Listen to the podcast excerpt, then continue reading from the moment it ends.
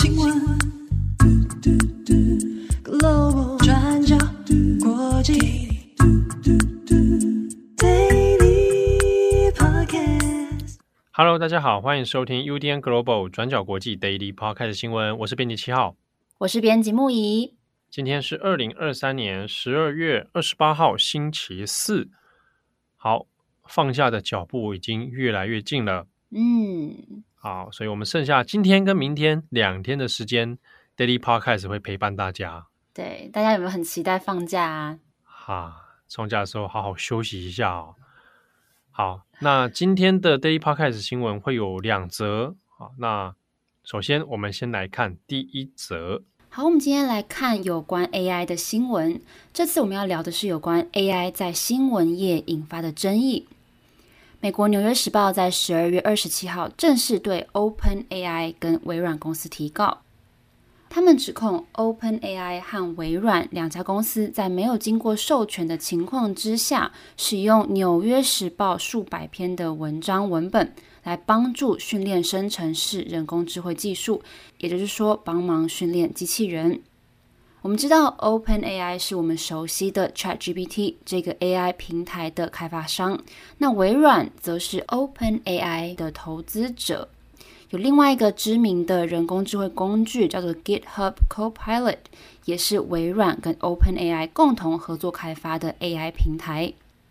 那这些人工智慧工具呢，是透过网络上大量的内容，包含新闻报道、数据。剧作文本啊等等的内容来训练 AI 机器人，为读者提供资讯，还有为读者分析内容。那这些工具的开发已经吸引了数十亿美元的投资，估值也不断的壮大。像是投资者对于 OpenAI 的估值就超过了八百亿美元。虽然 OpenAI 的母公司是一家非营利组织。不过，微软已经向他们投资一百三十亿美元，还持有百分之四十九的股份。那《纽约时报》他们认为争议点是，身为一个媒体机构，在新闻采访跟内容产制上做了巨大的投资。不过，这些 AI 公司却寻求要搭免费的便车，还在没有支付任何费用的状态下，把纽时不管是公开的内容，还是需要订阅才看得到的内容，都把它们窃取起来给读者。造成严重的侵权问题，所以《纽约时报》在十二月二十七号在纽约曼哈顿联邦法院提交了诉状。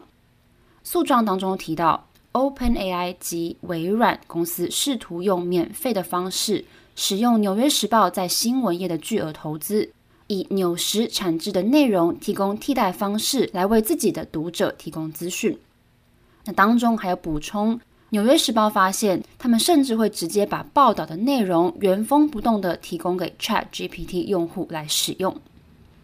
那诉状当中也有提到，被告应该就违法复制和使用纽时独特有价值的报道这个行为来负起会牵涉到数十亿美元法定和实际的损害责任，并且呼吁 OpenAI 跟微软全数删除。以纽时文章内容训练的机器人模型，还有所有训练的数据。那根据《纽约时报》的说法，他们是第一个因为涉及版权问题而控告 OpenAI 及微软的美国主要媒体机构。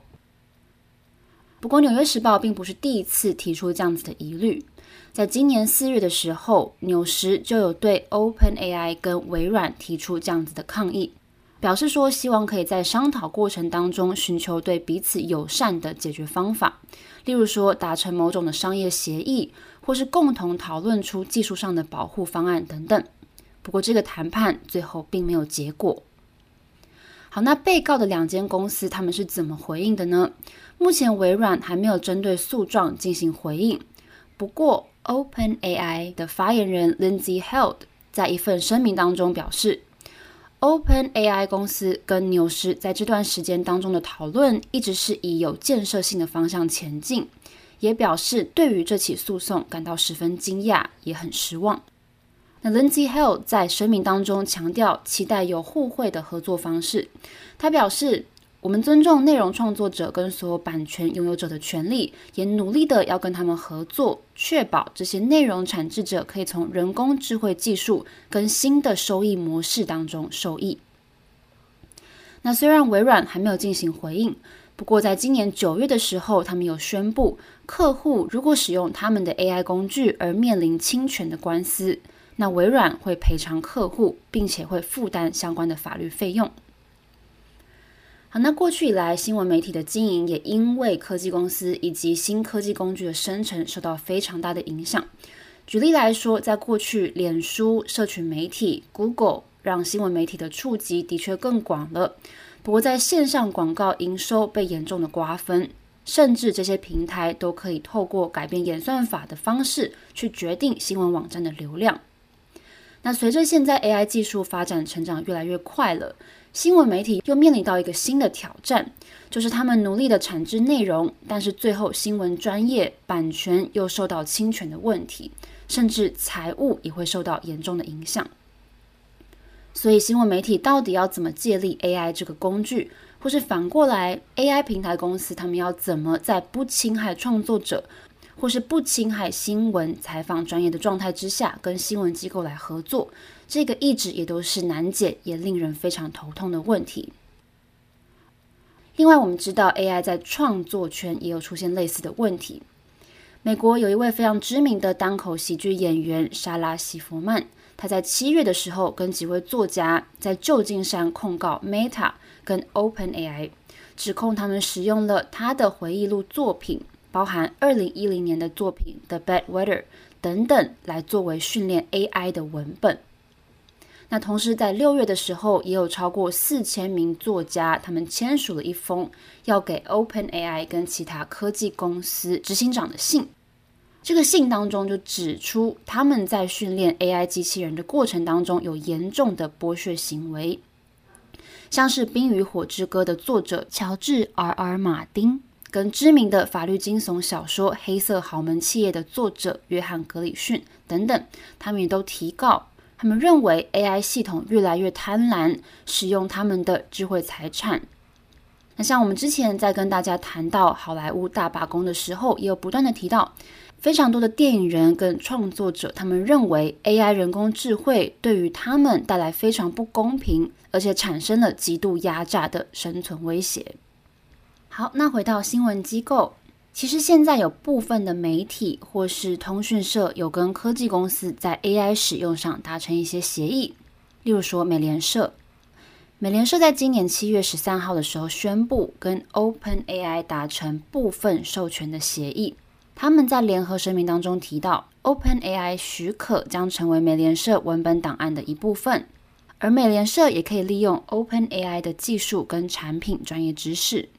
不过，协议当中并没有透露更多的细节，财务条款也没有透露。那像是 Business Insider 跟 Political 的出版商，也是欧洲最大的数位出版公司阿克塞尔斯普林格集团，他们也在十二月十三号的时候宣布，他们正在跟 OpenAI 合作。像是 OpenAI 未来会付费，让世界各地的 ChatGPT 用户可以收到。来自这间媒体品牌的精选新闻摘要。那针对 AI 造成的争议呢？康奈尔大学技术政策研究所所长莎拉·克雷普斯，他也发表了他的看法。他说，有非常多的产业现在都有意识到 AI 这项技术可能会颠覆他们过去的整个商业模式。不过，问题是到底要怎么来应对？这对大家来说都是一个很大的课题。好的，那以上是纽斯对 OpenAI 微软提告的新闻内容。接下来我们再看一下南韩演员李善均的案子。那李善均呢，在昨天十二月二十七号的时候已经确认身亡。我们后来呢，请驻韩的独立记者，也是转角国际长期合作的专栏作者杨浅豪。针对李善均的案子呢，我们来做一些深度的分析。那这篇文章已经在转角国际的官网，我们的网站上面已经上线了。我也会把网址放在今天的节目资讯栏。这边我们就李善均的案子也来做一下背后问题的分析哦。李善均的死亡，当然对于南韩的民众还有许许多多的粉丝来说是非常震撼的一个事情。不过呢，它的背后，的确还是牵扯到了一些关于南韩警察在这一条案件上面的过程，其实是有点问题的，以及媒体还有阅听群众在李善均的案子上面有未审先判、狂热追踪的一些问题。另外是呢，在去年二零二二年的时候，也有另外一位演员哦，李相保，他有发生类似的风波，但是后来证明是乌龙一场。好，那我们这边先看南韩警方的问题。其实李善俊的案子呢，最早是透过地方报纸《经济新闻》所透露出来哦，不过当时并没有写出李善俊的名字。那是在十月十九号的时候，哦，那当时经济新闻呢，他们的网站上面看了一篇短篇的独家报道。这个报道里面，他使用的名称叫做“顶级明星 L 先生”。在这样的标题之下呢，就写到说，这个 L 先生他因为涉嫌到毒品的问题，现在被调查当中。那这边讲的调查指的是所谓的暗查哦。就是警方在立案之前的初步调查，暗查。我们在中文的话是写作“黑暗”的“暗”暗查。但是呢，文中有透露出一些线索，让读者可以猜到说，这个所谓的顶级明星 L 先生是谁。它里面就有提到了二零零一年 MBC 的情境喜剧。在报道出来之后，很快哦，包含其他的媒体，包含网络上的。这个讨论就已经在指出说，这个当事人指的是李善均，而且也因为讨论度实在太高了，所以经纪公司很快的就出来说啊，确实证明了这个李 L 先生就是李善均，那他现在正在接受警方的调查。但是这边就出现了第一个问题，这是立案前的调查，理论上在侦查不公开的原则。警方不可以透露当事人的相关资讯。那么后来也可以发现哦，这是在立案前调查的阶段，其实警察就已经把当事人李善均的资讯透露给了特定的媒体。这边也可以跟大家稍微简单说明一下，包含在台湾许许多多类似的现象，它其实是存在的。好，尤其是。各家媒体都希望抢到独家，或者抢到最快的资讯跟内容，跟警察之间的互动往来，常常也会有这个喂养消息的现象存在哦。所以有时候呢，即便心里面是知道明明就是侦查不公开，但他就是想办法要去拿到这些资讯，然后用一些诶曲线的方式来把资讯给公开出来。好，那这个是有问题的哈，还是希望很多阅听众能够知道，如果在这样的一般正常程序之下，侦查不公开的原则之下呢，是不应该把这些资讯给透露出来。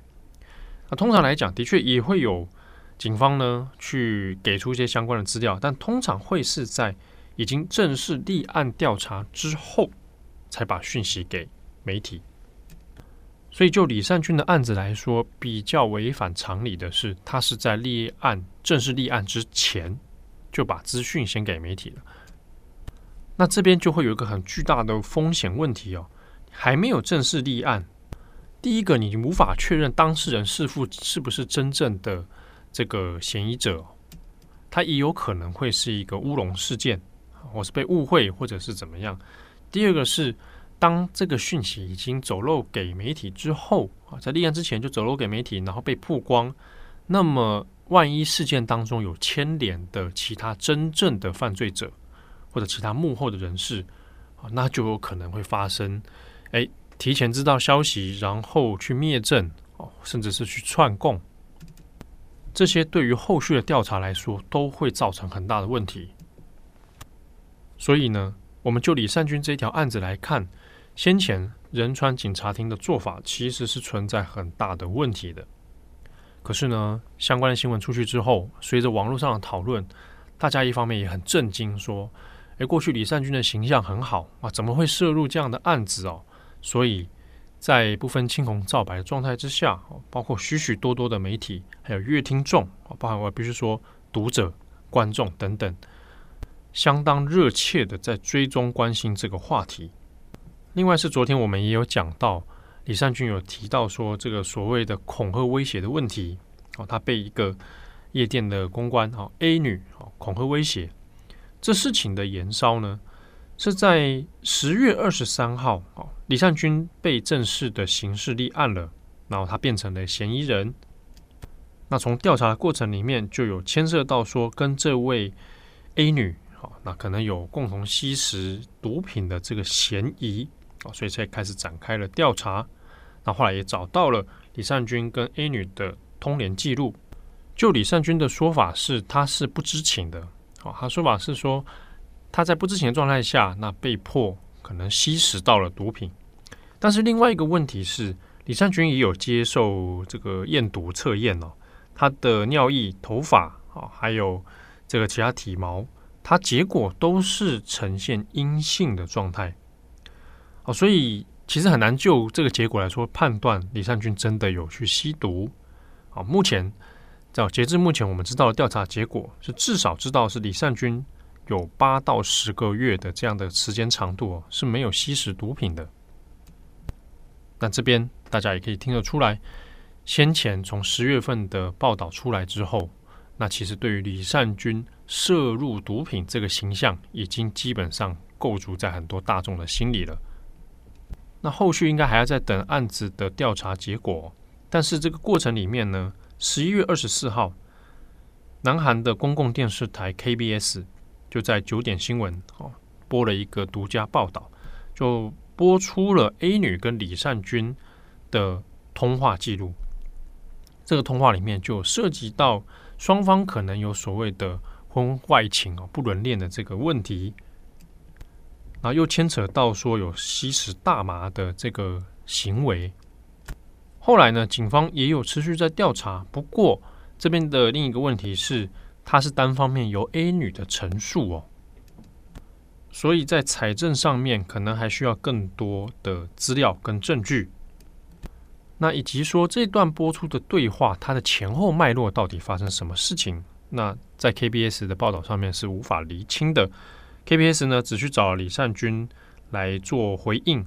那李善均当然是说他反驳 A 女的说法，好说说这个不是事实，这是一个恶意诽谤，所以才会有后续说到希望能够测谎。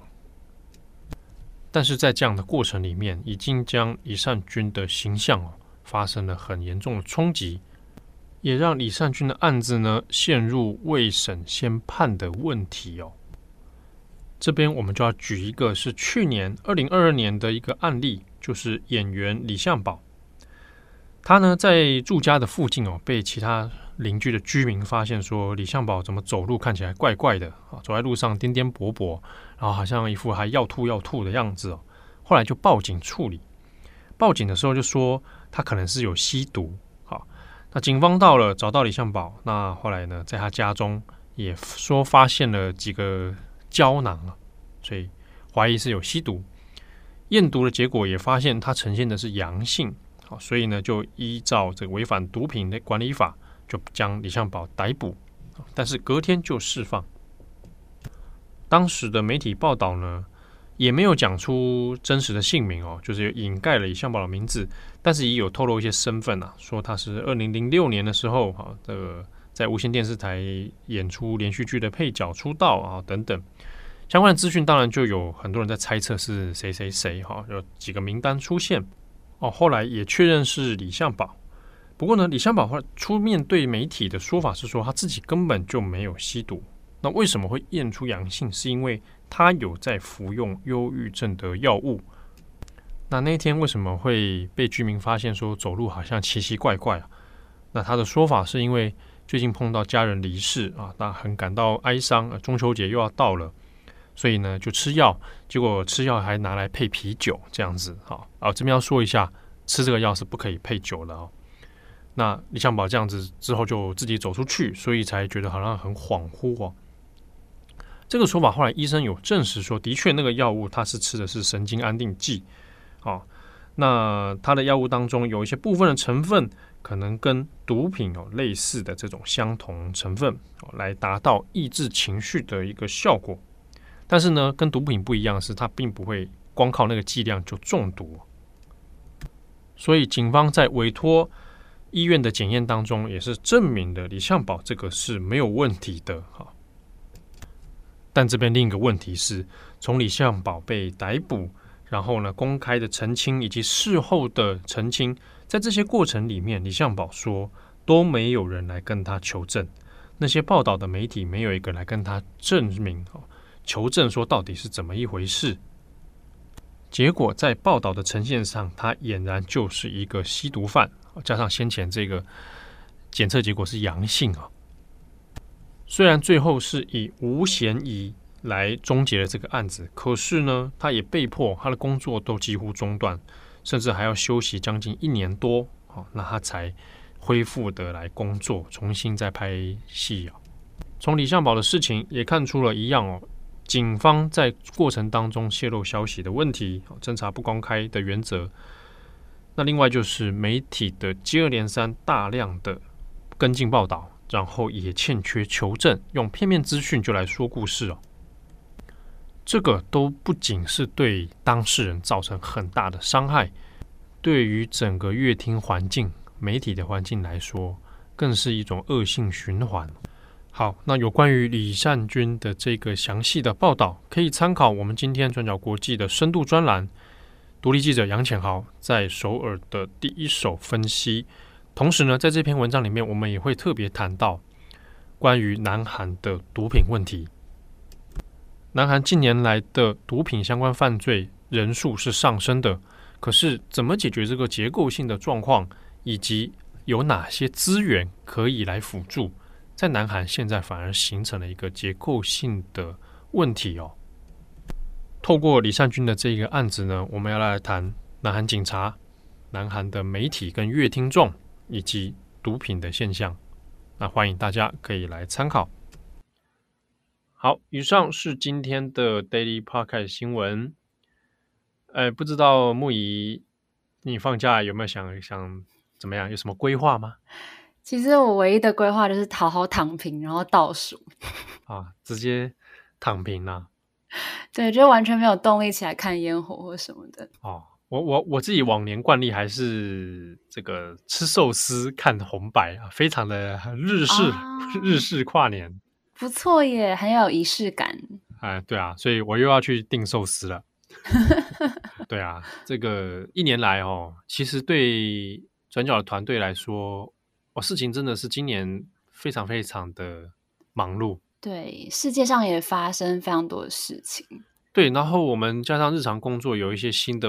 这个状况要去应付哦，所以嗯，很多事情好像还没有来不及消化，对不对？你有这个感觉哦？对，有，我觉得好像还没有到一个可以总结的程度，然后就准备要度过这一年了。对，因为还没有好好坐下来说，哎，想一想今年度一些事情，嗯，都来不及想，就马上被推到下一个工作阶段去。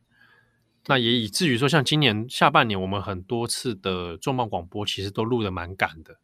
嗯，对不对？在各种主题的准备上面啊，那到今年我们都还没有做那个嘞，各个编辑有没有 遗珠之憾都还没做嘞啊？可能延到一月啦，一月新的一年的时候再来跟大家忏悔好了，忏悔我们这一年，还是说我们新的一年再来开检讨大会？可以啊，一年之初是不是啊？一年之计就在于这个时候哦，我们就来检讨，我们来批斗。对，带着愉悦的心情来批斗。对啊，而且其实哦，二零二四年一月，我们第一个大事，你知道是什么事吗？哎，什么事情？好像很神秘。哎，不神秘啊！一月份的第一件大事是编辑会议要生日了。哦，对对对，我们要再多送他各种辣椒酱吗？哎，对哦，去年送辣椒酱。我我们我们今年还是赶快来聚个餐，好不好？哎，我上次也是一直也跟你们讲聚餐的地点，你们还没有名单给我。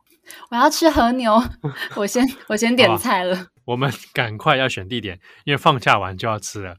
我回去在群组里面讲一下，好不好？可以可以可以，你说的，听众说的。听众有推荐的地点在台北市的话，也欢迎告诉我们。好，而且适合天气冷的也不错。对啊，大家一定有想，又是火锅。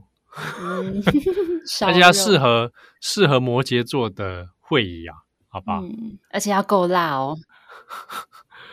好，祝福各位有美好的一天。我是编辑七号，我是编辑木仪，我们下次见喽，拜拜，拜拜。转角国际转角国际新闻。Global Podcast 新闻。